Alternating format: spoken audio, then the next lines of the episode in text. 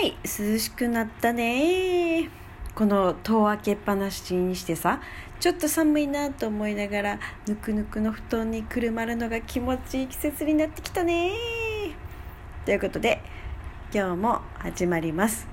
足立理恵子の共感して。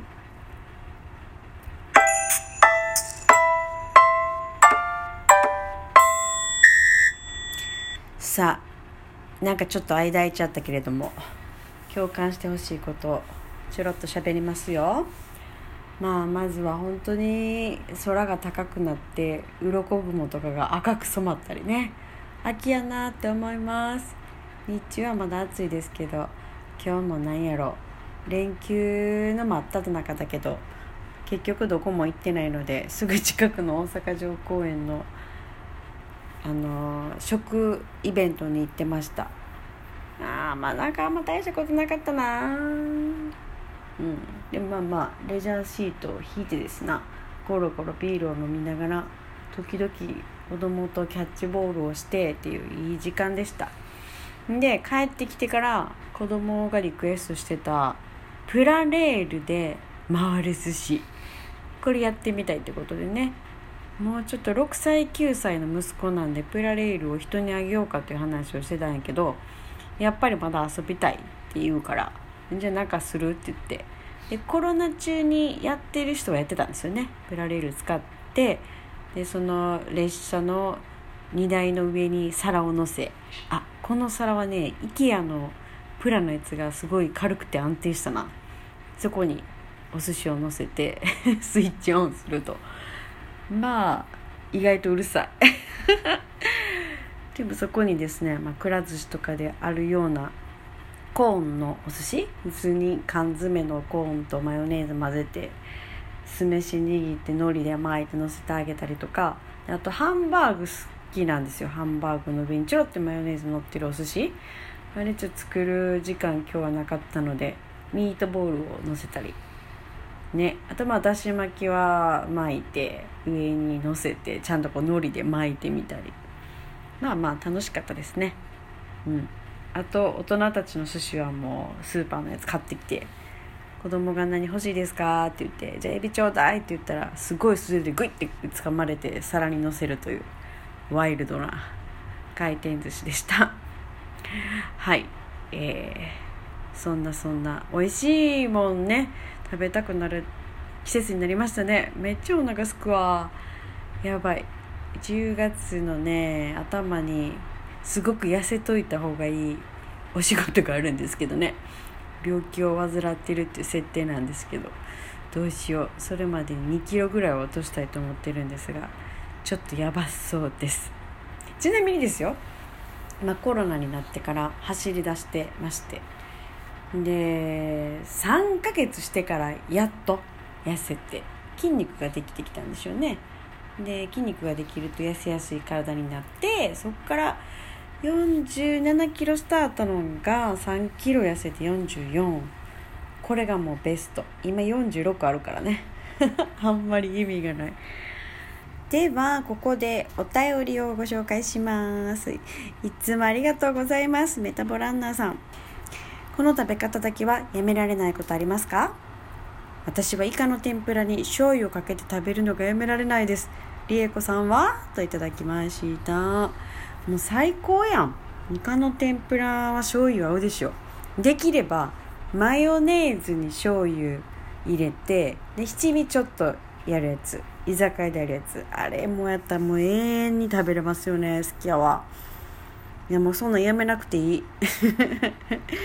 私なんやろ？食べ方。ああの猫まんまとか好きやったな。ちょっとえー、あったかいご飯に冷やした味噌汁なのか逆もしかり。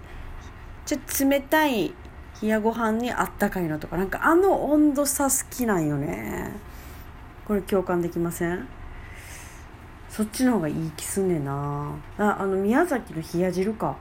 あんなも大人になってからしか食べたことなかったんですけど結構好きですね。ああとなんか毎朝最近納豆を食べるようにしてるんですけど納豆と刻んだアボカドとえー、キムチにごまかけてで何？何油やったっけ？アマニ油？オメガなんちゃらが入ってるというさ。体にいいんやろなっていうものを一気に食べるようにしてます。でもなんか割とその納豆とキムチの相性とか好きですね。発酵食品ばっかりやけど。あと子供にも納豆食べてほしいからトーストに納豆をこうぐるぐるしたのを引いて上にスライスチーズをのせてトースターで焼く。すると意外とね納豆そんな臭みもマシになって食べやすいですよ。ちょっとミウィーンって伸びるから食べさす時に気ぃつけさせなあかんけど、まあ、これ食べてくれるのは次男だけ。長男は臭いものとか一切食べへん。あの兄弟の好き嫌いの違いは何なんでしょうね。えー、ちょっと話が長くなりました。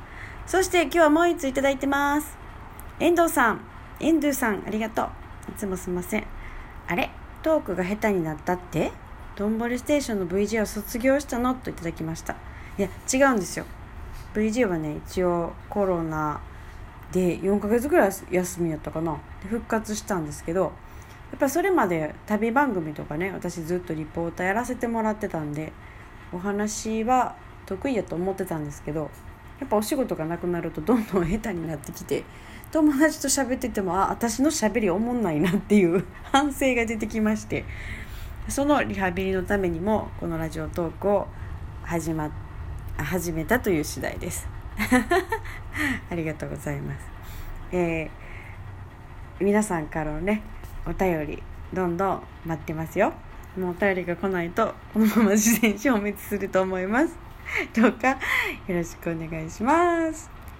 では、えー、私のいつものカレー部部活発表。そんなタイトルつけてなかったけど。えっとね空飛ぶ香里さんっていうところに行ってきました。坪本町にあるんですけどもともと南千葉で曲がりカレーで夜は居酒屋とかあのバーとかやってるところを昼だけやるっていうパターンが多いんですけどね。それでやっててその時は空飛ぶカリーだったんだけど多分ねうまいことお客さんが入って人気が出たんでしょうね。自分のお店を持ちはったんですよ。これ理想ですよね。で香さんっていう女性がオーナーで一人でやってらっしゃるんですけどめっちゃ可愛い感じ。お店もちょっとゆるキャラのアニメみたいなデザインで。でテーブルに座るとこうパステルカラーのウッドのなんだろうあの敷物みたいなのが引いてあってそこにこうメニューが置いてあってまずメニューご覧ください食べ方ご覧くださいって言って。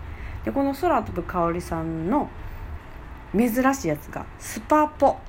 スパポ。はいみんな何の略でしょう？考えてくださいね。チッチッチッティーン。終わり。スチームスパイスポタージュでした。スパポ。スチームスパイスポタージュ。これをねあのほらよくコーヒーカフェオレとかさ作る時ヒューってスチームする機械あるじゃないですか。あれで仕上げはるの。だからこうふわふわとしたクリーミーであったかいんですけどそれをカレーの上にかける。でこれがすごいね色のコントラストも出てなんか不思議な感じ、洋食とかでフランス料理とかでこうスチームのソース食べさせてくれるところ多いんですけどそんな感じでカレー単体食べるよりもこう幅も出るしやっぱクリーミーだから楽しいですね。口の中がなんかふわっとこう軽くなってでもともとあるカレーの重さ油っぽさとかとこう差が出てねすごい面白い。女性的な発想やなと思いますね。うん。ただよ問題が一つあります。水がまずいねワンポットにね水道水やと思うんですけど大阪市の水道水美味しいんですけどね。たまにこうカビ臭いっていうかあるよね。あれはがっかりさせる。っていうようなことをインスタでちょっと書いたら僕はあのミネラルウォーター失礼やなと思いながらペットボトルで持っていきますって言ったはった。いやでもそれも大事。カレー食べたら絶対水飲みたくなるやんか？でその水がちょっとまずかったらすごい残念な締めになるやん。したのさ。うん。どうでしょう。これも共感できるでしょうか？こんな感じで、えー、日々の共感してほしいこと喋ってますのでまたお耳にかけてやってくださいね。